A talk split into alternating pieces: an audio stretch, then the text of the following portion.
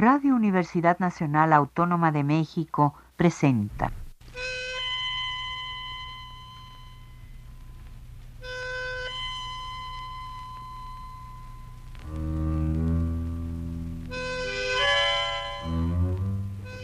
Cien años de tango.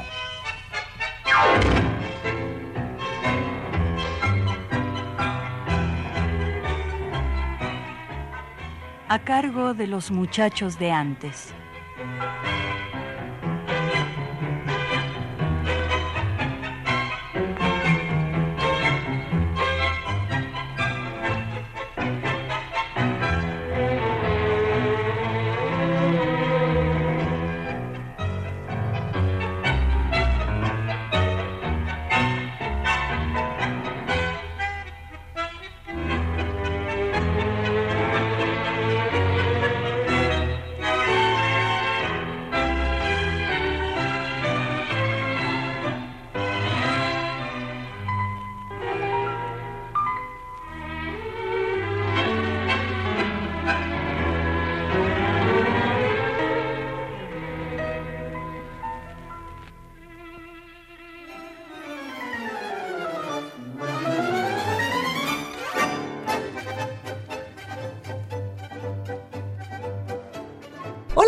Amigos? Bienvenidos al programa 100 años de tango. Saludo con mucho cariño a todos nuestros radioescuchas. Es un placer estar aquí con ustedes. Yo soy Carolina Romero Vega. Les recuerdo que tenemos transmisión simultánea por internet en la página www.radionam.unam.mx. Con solo presionar el botón del 860 de AM comienza nuestra transmisión para quienes nos siguen por internet.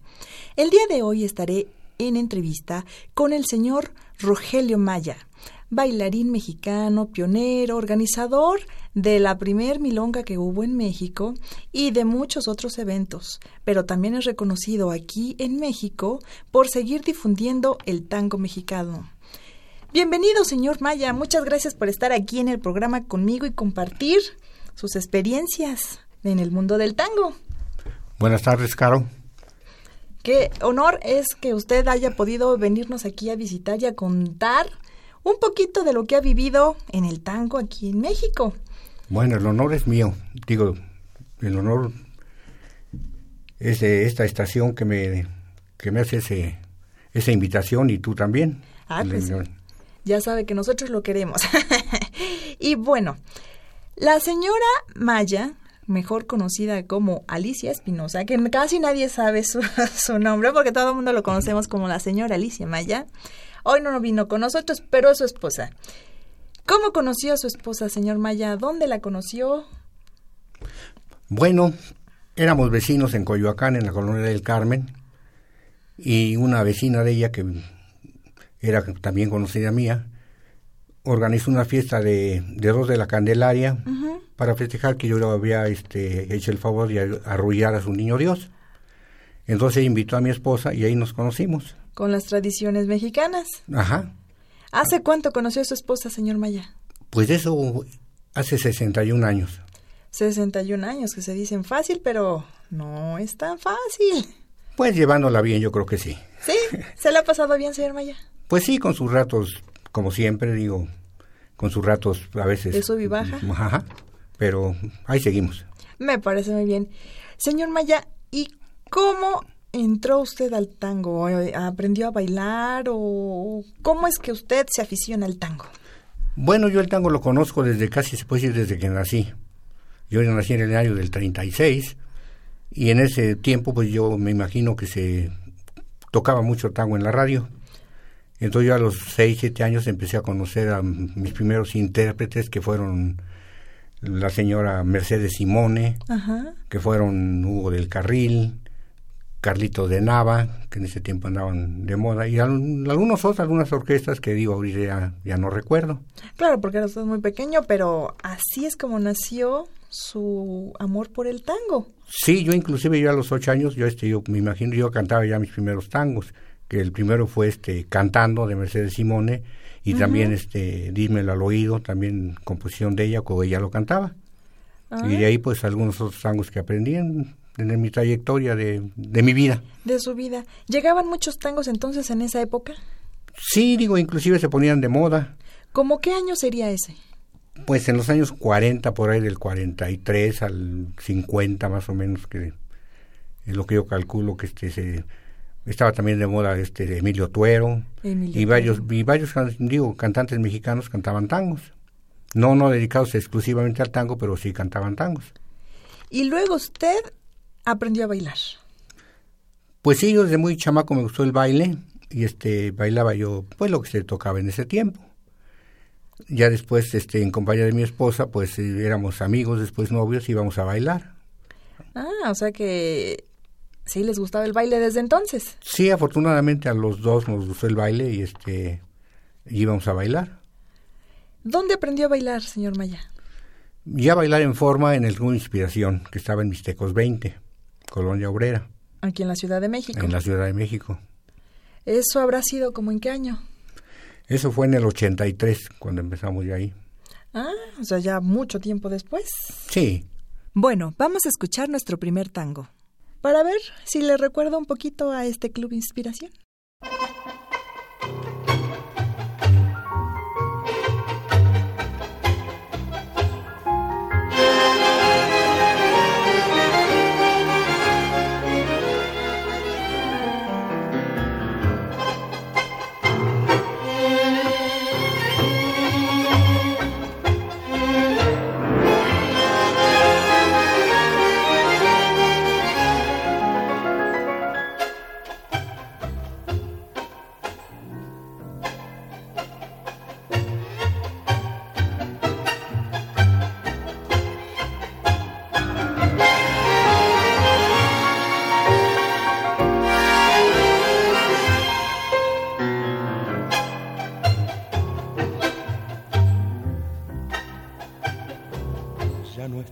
A mi lado, corazón. En el alma solo tengo soledad. Y si yo no puedo verte, porque Dios me hizo quererte para hacerme sufrir más. Siempre fuiste la razón de mi existir, adorarte para mí fue religión. Y en tus besos yo encontraba el calor que me brindaba el amor y la pasión. Es la historia de un amor como no hay otro igual, que me hizo comprender todo el bien, todo el mal, que le dio luz a mi vida, apagándola después. Ay, qué vida tan oscura, corazón, sin tu amor no viviré.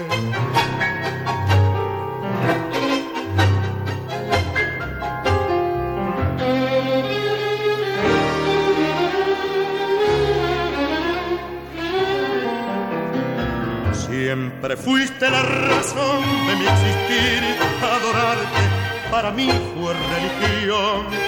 Y en tus besos yo encontraba el calor que me brindaba, el amor y la pasión. Es la historia de un amor como no hay otro igual, que me hizo comprender todo el bien, todo el mal que le dio luz a mi vida, apagándola después.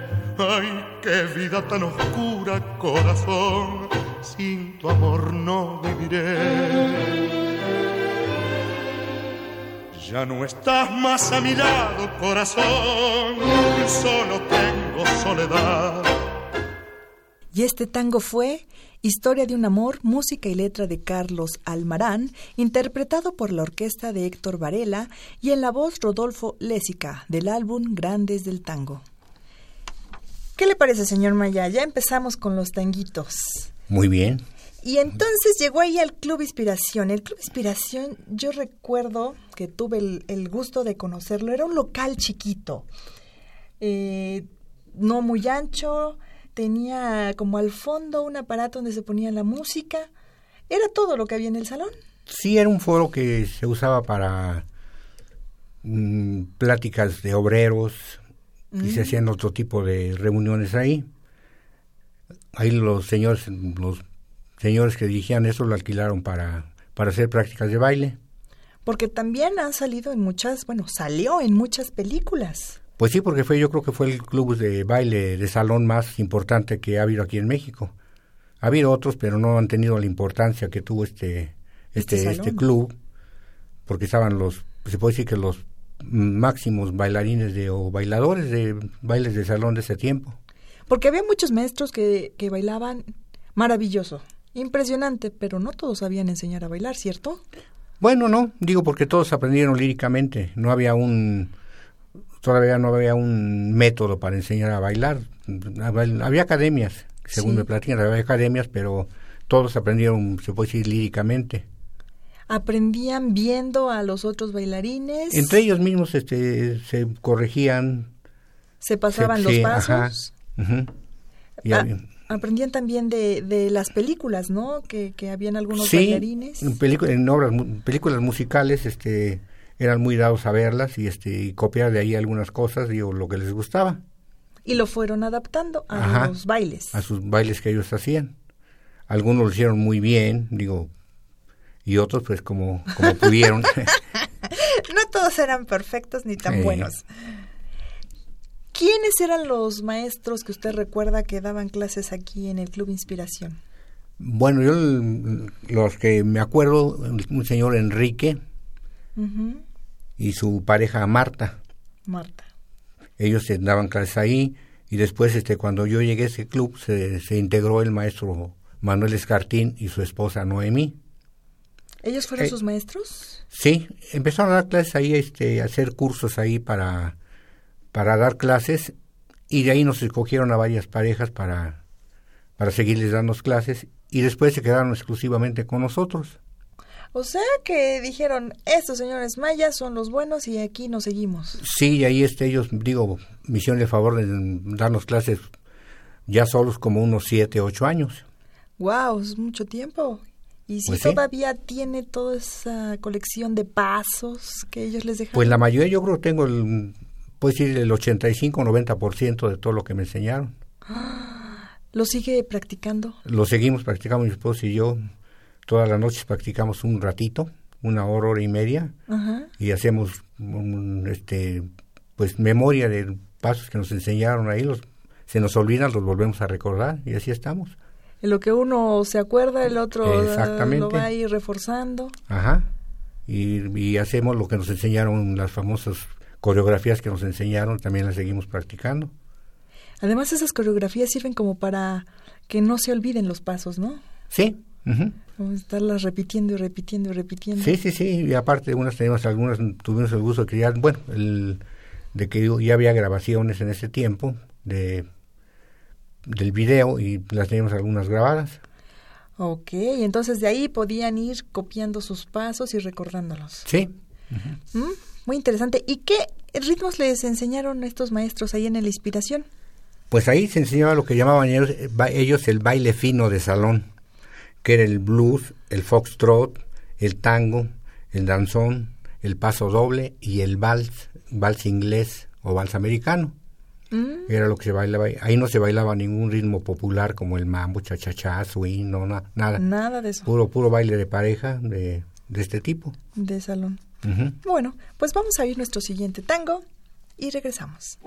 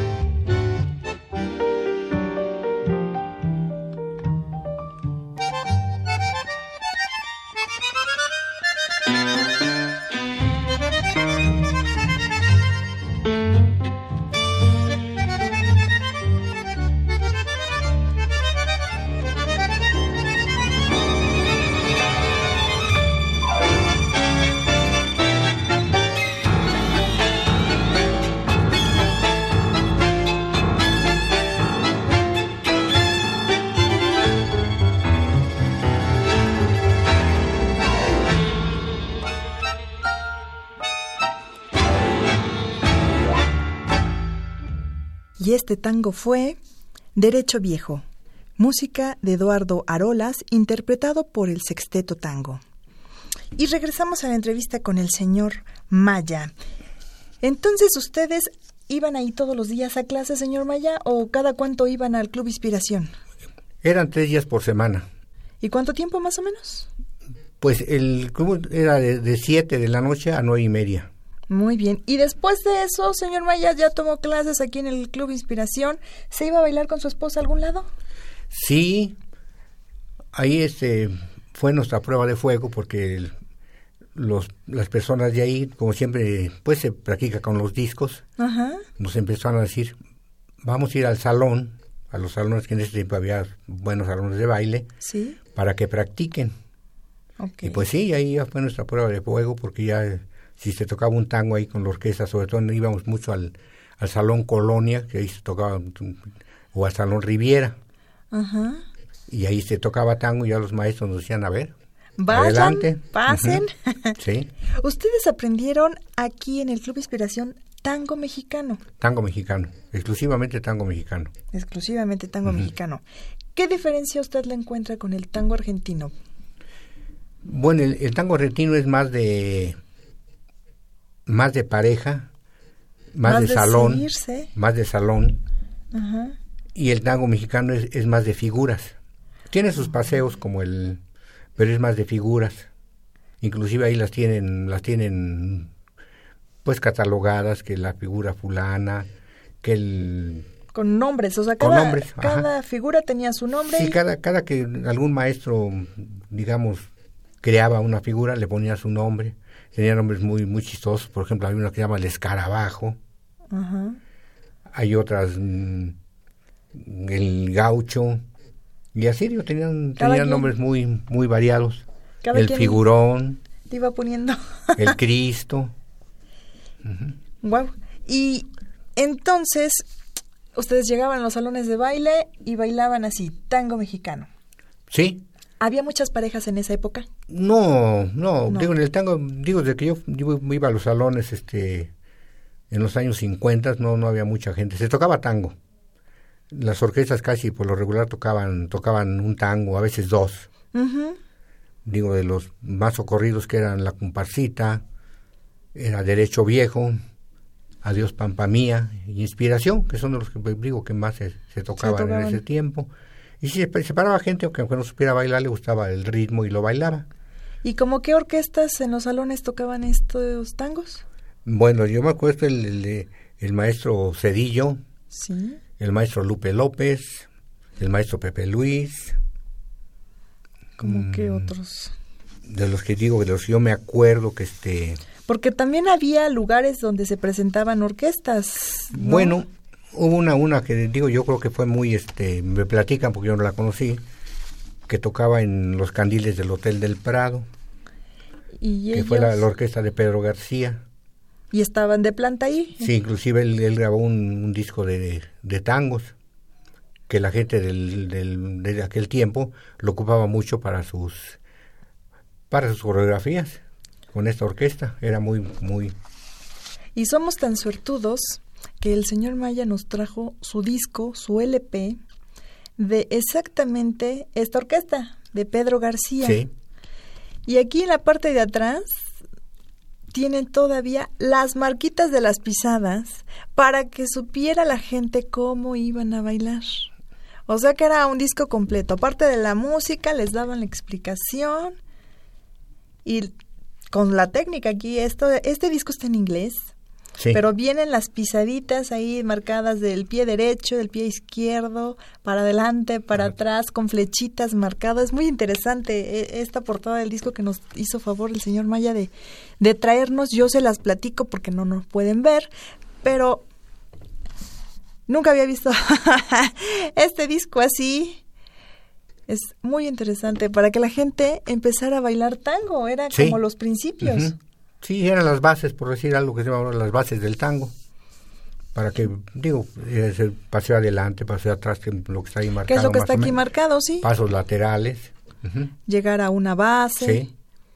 Sí. Pues esto, para que vean, tiene su historia. Y después de que, de que también en estos salones se, se tocaba tango, señor Maya, ya no había otros lugares, o sea, eran los salones de baile y, y los grandes hoteles los que tenían música. Sí, no, no, no, no había un lugar exclusivo para tango. No había. El- Algunas personas de ahí del club, del club Inspiración este, organizaban organizaban bailes, se tocaba muy, ahí sí no los conocí yo, pero me platican que sí se tocaba este mucho tango, inclusive llevaban música en vivo con, con las personas que estaban, el bandoneonista que estaba en aquellos tiempos, este llevaban con un pequeño grupo y bailaban tango, ya había personas que bailaban tango ahí. ¿Eso habrá sido como en qué año, señor Maya? Pues yo calculo que habría sido como por los 50, Por los 50, 50s. 60. Que eso ya no le tocó a usted. No, no, yo ya no, ya no lo vi. Ya no lo vio. Porque digamos que ustedes empezaron a bailar ya en forma en el Club Inspiraciones hasta el 83, o sea, fueron 83. 33 años de diferencia. Ujú. Ok, pues vamos a, a oír nuestro siguiente tango.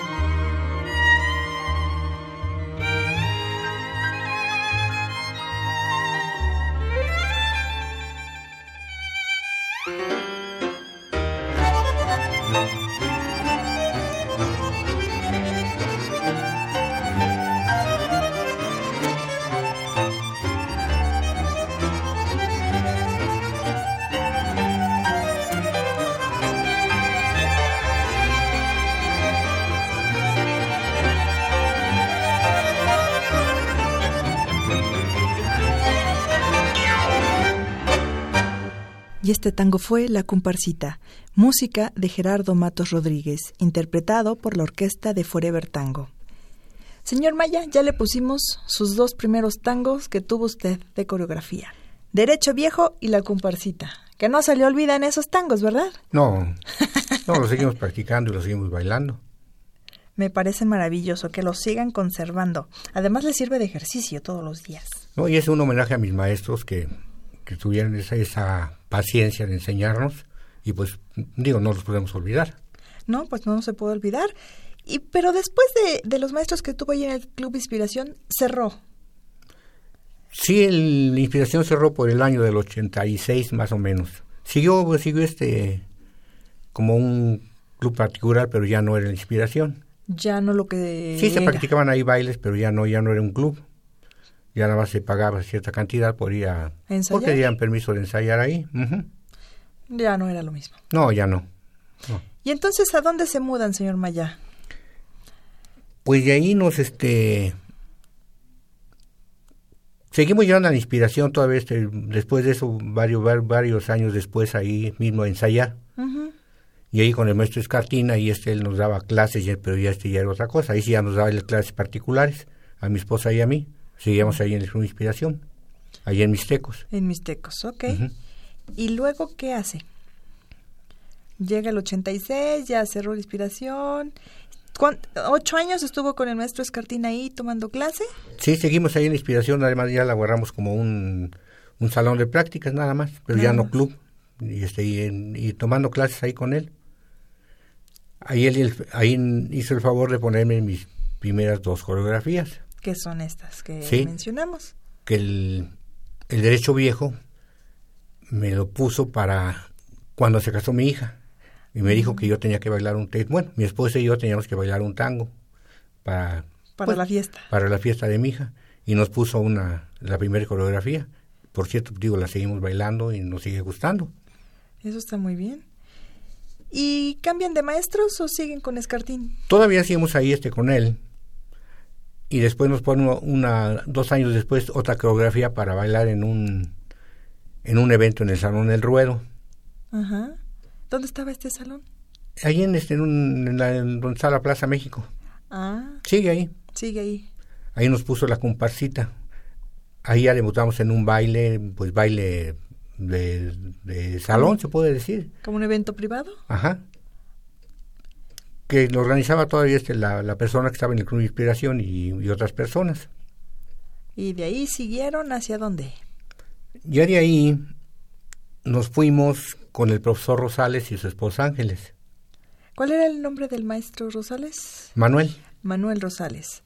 ¿Y ellos tenían una escuela? ellos tenían una escuela ahí en el eje Lázaro Cárdenas, enfrente de la plaza de Garibaldi. ¿Y ahí qué aprendieron, señor Maya? Ahí lo que aprendimos ahí fue el vals, el vals inglés. Porque eso no lo practicamos nunca en la inspiración y seguimos este pues este aprendiendo más de lo que era el fox, el blues, el tango mexicano, el danzón, o sea, los bailes de salón que ya habíamos practicado, pero ya con otra técnica. ¿El maestro Rosales tenía su propia técnica? Él empezó como nos platicó, me platicaba él, como todos este aprendiendo y, y copiándose unos a otros, pero él tuvo una virtud de que digo era un bailarín nato. Ah, Entonces él, por recomendación de alguna persona, no sé, se fue a Arthur Murray a Nueva York. nada más. Ahí estuvo este primero, este, él quería dar clases de bailes latinos, se le llamaba así, Sí. pero le hicieron primero tomar clases de técnica, porque pues él digo técnica de baile que ya, ya se manejaba ya de otro modo. Claro. Y entonces tuvo dice que un- unos 20 días tomando técnica y después este dio clases de, de tango del que se bailaba aquí y de otros ritmos.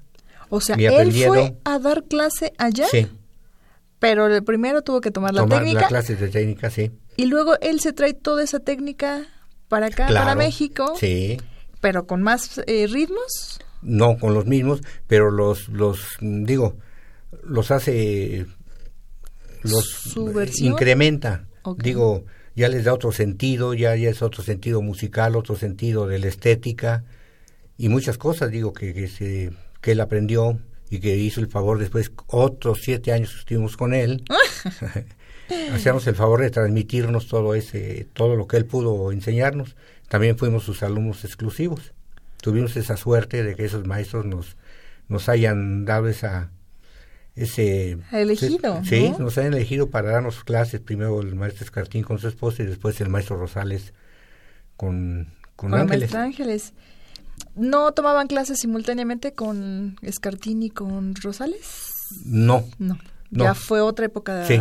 ujú, más adelante. Sí. Seguimos, seguimos este, con- conservando lo que nos enseñó el maestro Escartín, seguimos bailando lo que él nos enseñó y el maestro Ros- Rosales nos enseñaron otras cosas. ¿Qué ritmos aprendió con Rosales? Digo, aparte aprendimos el, el, el, el vals. ¿El porque vals? Que ahí, que ahí todavía no lo, en la no, nunca, nunca lo practicamos. Y aprendimos técnicas para dar, para dar clases. Ah, Él ya nos enseñó técnica para dar, para dar clases de lo que es el fox, el blues, el paso doble, el tango mexicano. o sea que mucho, mucho repertorio ya tenían de pasos, de muchos ritmos. Sí. ¿Y cuándo nace su gusto por el tango? Por el tango argentino. A ver, Bueno, esa ya este, y es otra, otra historia. ¿nos la cuenta después de este tango? Claro que sí.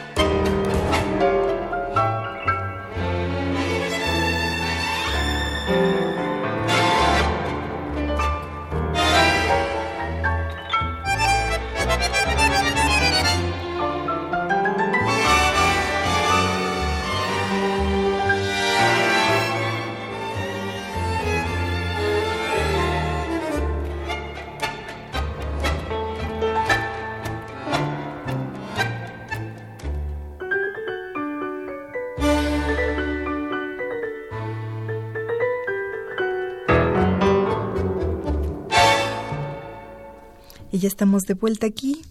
Y este tango fue A Media Luz, hecho en 1920, música de Edgardo Donato y letra de Carlos Lenzi, interpretado por la orquesta de Florindo Sassone. Señor Maya, entonces, usted ya está ahí con el maestro Rosales, toma la técnica, pero nos iba a decir cómo conoce usted el tango argentino, cómo nace ahí su gusto por el tango. Bueno, había un grupo que se llamaba Los Muchachos de Siempre, que es, que es una copia de Los Muchachos de antes. ¿Ok?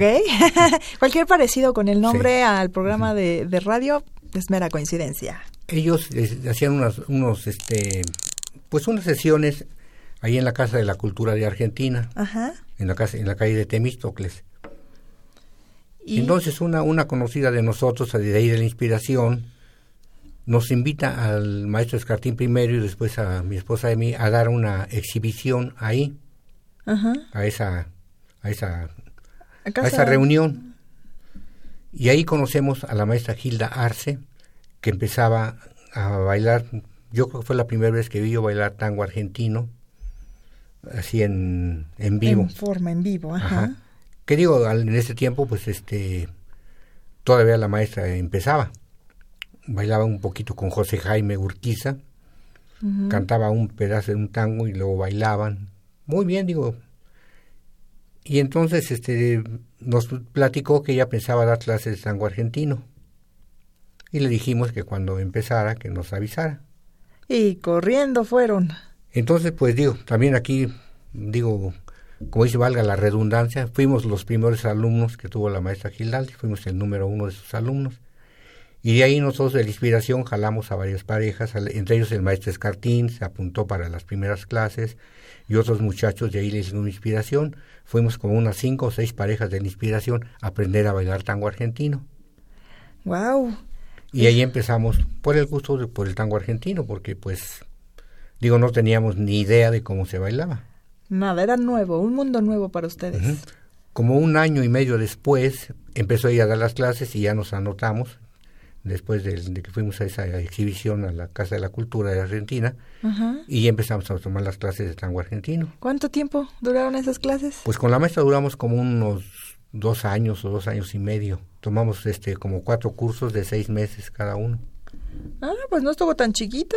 Bueno, comparado con los otros que eran siete años, este sí estuvo más pequeño.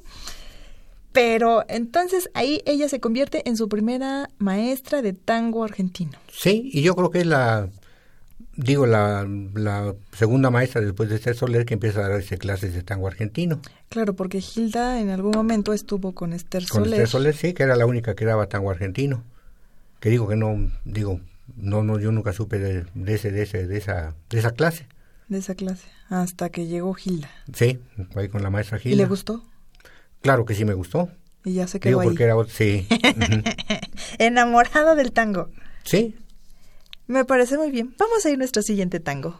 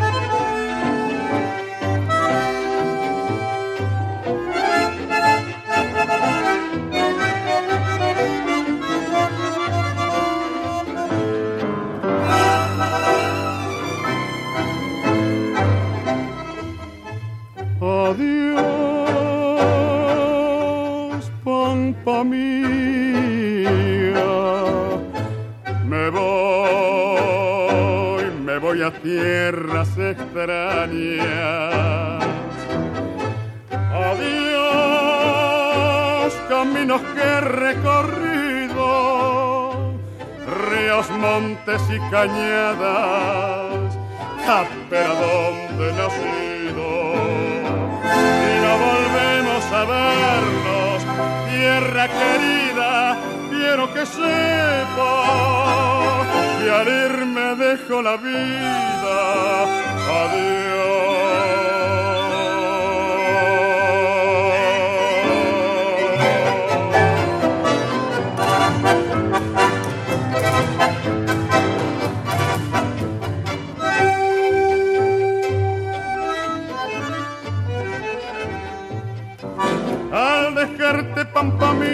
Y alma se me llenan con el verde de tus pastos y el temblor de las estrellas. Con el canto de tus vientos y el solo ser de vihuelas que me alegraron a veces y otra me hicieron llorar.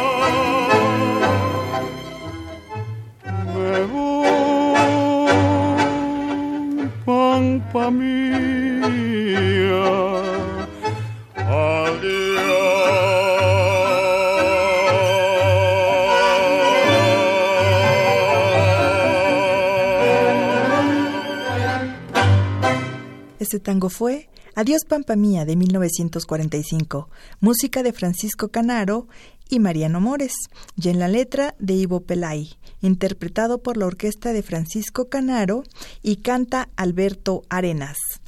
Señor Maya, seguimos en entrevista con usted. A ver, usted ya se fue a clase con la maestra Gilda, terminan sus clases con ella y ¿qué hace? ¿Se pone a hacer eventos?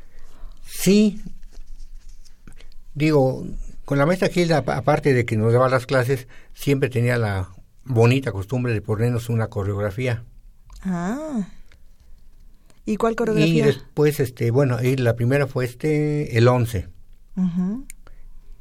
Después fue Don Juan, Sentimiento Gaucho, mm, La Comparsita, El Choclo. Mm, bueno, y otros, y otros, que por ahí, andan. Está bien, no se preocupe. ¿Y luego practican? Sí, sí, sí, sí. Seguimos practicando, igual que con el tango mexicano, seguimos practicando nuestras coreografías y aparte practicamos el tango argentino. O sea que practicaban todas sus coreografías más el tango argentino. Sí. ¿Y de pronto usted empieza a hacer eventos o ya hacía eventos desde que estaba en la inspiración? Bueno, a mí la inspiración hacía un evento anual de aniversario y yo empecé a fijarme ahí y me empezó a gustar. En el segundo evento que, que estuve yo ahí en la inspiración, ya participamos, participamos en una coreografía de Foxtrot que nos puso el maestro Escartina, tres parejas. Sí. Y ya en los siguientes años ya tuve yo la oportunidad de, junto con otra persona, de organizar un evento en el Salón Riviera a nombre del Club Inspiración. ¿Y como cuánta gente entraba a ese? No, pues en ese tiempo, eso fue en el 85. Se entrarían unas 300 personas más o menos. ¿No? Bastante gente. ¿Y música en vivo? Música en vivo. Sí, con la orquesta de Pepe Luis y una danzonera. Wow. Y ahí empezó a hacer sus eventos. Sí. Y de ahí para acá. Después de, ese evento, ¿qué hizo? Conozco a una persona, no me acuerdo su apellido, pero si me oye, él se llamaba Bruno. Él trabajaba en precisamente en la UNAM. Y entonces él este, empezó a, a, llamarme a mí otra persona de inspiración para que organizáramos eventos de bailes de salón. Entonces yo con esta persona organizamos un evento en el Salón Colonia de, dos de bailes de salón dos días, dos días seguidos. Ah. Organizamos tangos de, digo, bailes, de eventos de, de, exhibiciones. Dos días seguidos y con bastante gente que, que llegó. Sí. Eso era todo un éxito, ¿no, señor Maya? Sí, sí, sí. Y ahí este señor me consiguió, este, me empezaba este, a conseguir, él me consiguió este, los lugares y ya empecé yo este, a hacer solos mis eventos. Estuve en el salón, en el Teatro del Chopo, estuve en el Museo de la Ciudad de México, en el Centro de Cultural de Azcapotzalco y en el Club de Periodistas. Ahí estuvo haciendo. Ahí organizamos este, en algunos una vez, en otros varias veces Eventos de, eh, baile, pero de todo. Que se llamaba tango y algo más, porque metía este un tiempo de música de, de música de, digamos bailes de salón como era el fox el blues cha cha cha x. Pero la base era el tango. y la base era el tango. Después la segunda parte era puro tango. Ah o sea que ahí hacía sus sus primeros pininos digamos de lo que se convertiría en la milonga. Pues sí. Vamos a oír un, un tango más.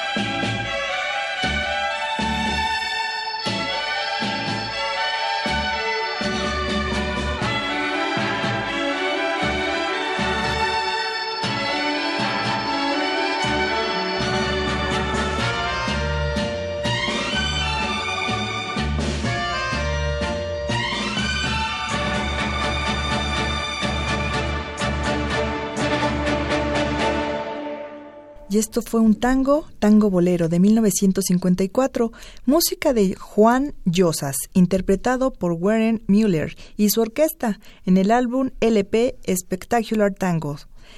Señor Maya, estos son unos de los tangos que se oían en esa época, ¿verdad? Sí, sí, digo, se oía mucha, digo, era más tango orquestado que con grupos argentinos. Sí se oían los grupos argentinos, pero se bailaba más con, con orquestas de este tipo, el tango mexicano. Bueno, pues para que lo conozcamos, el señor Maya nos trajo estos tangos orquestados. Y seguimos en la entrevista, señor Maya. Usted llega al Centro Cultural de Azcapotzalco. Sí. Y de ahí viene otro parteaguas de la historia. Sí, porque ahí empezamos a hacer nuestros eventos y entonces este, yo conocí al señor de la Plata en su programa de Una cita con el tango. Que salía por la B Grande. Sí, que era en la noche y este y él estaba él estaba como animador de la orquesta de Lupe López. Ah. Entonces por eso ahí nos conocimos, empezamos a tratarnos y a él se le ocurrió una vez este decirme que si como sabía que yo organizaba cosas de este tipo, que por qué no organizábamos un evento de puro tango. Entonces quedamos y lo hicimos en el Foro Cultural Azcapotzalco y se llamó Canto, Poesía y Baile del Tango. Y ahí tocó, este, cantó Alberto de la Plata, acompañado de su trío Palermo. Tan famoso el trío Palermo. Ajá. Entonces a la gente le gustó mucho porque inclusive no nos dejaban que nos bajáramos del escenario. Querían que siguieran, Ajá. Entonces el señor de la Plata se animó mucho y buscó un espacio para que tocara con su grupo. Y ahí, y ahí viene la historia de la Zaragozana. A ver, y empieza la Zaragozana. La Zaragozana era una cantina. Una cantina, cantina. En la calle de Puebla. Y Frontera. Y Frontera.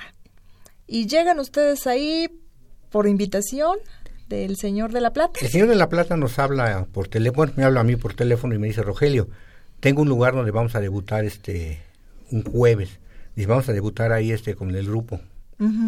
Nos acompañan, váyanme, a apoyar. Y fuimos tres parejas.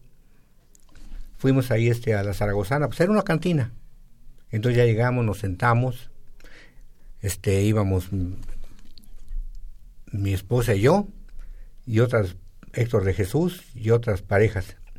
O sea que con ellos empezó. Ahí empezó este, ahí empezó la zarozana. Nos hicieron un, un, huequito con las mesas y empezamos a bailar y ahí empezó.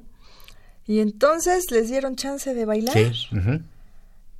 Abrieron espacio, dos mesitas y eso fue el debut de, de la. Esa fue la primer milonga en un, en un lugar fijo. Fijo. Ok. Llega este, este, este día con el Señor de la Plata. ¿Y luego cada cuánto era o qué, qué días se organizaban? E, era una vez a la semana y después se convirtió en dos. Que Primero eran, los jueves y luego y después los viernes. Y luego eran los dos días. Los dos días. Los jueves los hacía jueves culturales. Se presentaban poetas, pintores, este, escritores y se hacía la milonga. Y los viernes era pura milonga y bohemia. Y bohemia. Bueno, pues escuchemos este tango. Y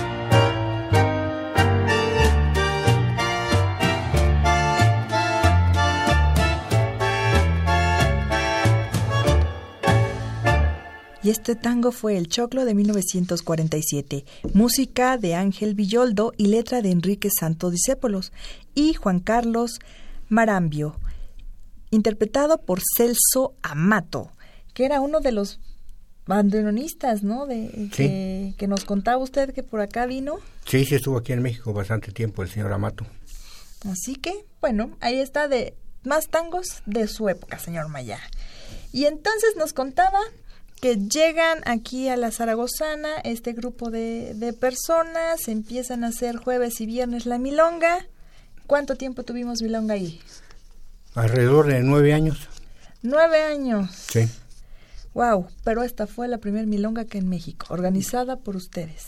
En vivo, digo, en y en fijo, en, un lugar fijo, fijo, En un lugar fijo, sí, porque hacíamos otras, pero en diferentes lugares. Pero así ya en un lugar fijo, esta. Sí, esa fue la primera, hace 20 años. ¿Y qué hizo para inaugurar esta milonga o no hizo nada? ¿No hizo un evento especial ahí? ¿Para inaugurar? Sí, esta milonga, no. Bueno, se hicieron eventos especiales, dos o tres eventos especiales ya con, con, con un grupo de tango argentino que, que comandaba el maestro Escápola y que el, el joven Héctor de Jesús confió en nosotros para que hiciéramos ese tipo de, de eventos porque él quería que hubiera un tango argentino en vivo. Música en argentino, música en vivo, pero con un trío argentino porque no se bailaba más que con los eh, música grabada, ¿no? sí. Y este fue el primer lugar que tuvo músicos en vivo. Sí, exactamente. Aunque se bailaba, digo, con el grupo de Alberto de la Plata se bailaba tango en vivo, pero eran, eran mexicanos y se quería que, con un grupo argentino. Claro. Y entonces aquí llegan los argentinos, que era el maestro Domingo Escápola. Bocha Massa y el maestro Ever, Ever Orlando, en la guitarra. Ay, señor Maya, pues cuánto cuánto quedó en el tintero. Yo creo que va a tener que visitarnos en otro programa porque queda mucha información volando todavía. Bueno, pues sí, no se han aburrido, por aquí estaremos. Señor Maya, muchas gracias por haber venido el día de hoy aquí al programa. De verdad que todas sus historias nos han enriquecido y también agradezco al señor Rafael Alvarado, que está hoy en el manejo de los controles técnicos. Y no me queda más que despedirme. Yo soy Carolina Romero y fue un honor conducir este programa de 100 años de tango. Les dejo mi correo electrónico granmilonga.gmail.com, donde me dará mucho gusto recibir sus comentarios, preguntas o sugerencias. Y también me pueden seguir en Facebook como Carolina Romero o en Twitter como arroba caro-romero-veg. Los esperamos el próximo domingo a las 3.30 de la tarde en otra emisión más de 100 años de tango aquí por Radio UNAM en el 860 de AM. Muchas gracias por escucharnos y hasta la próxima. Que sigan disfrutando su domingo.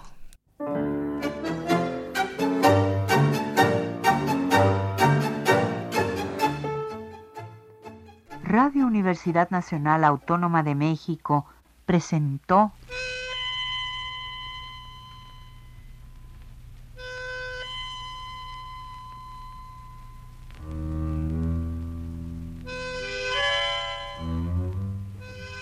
Cien años de tango.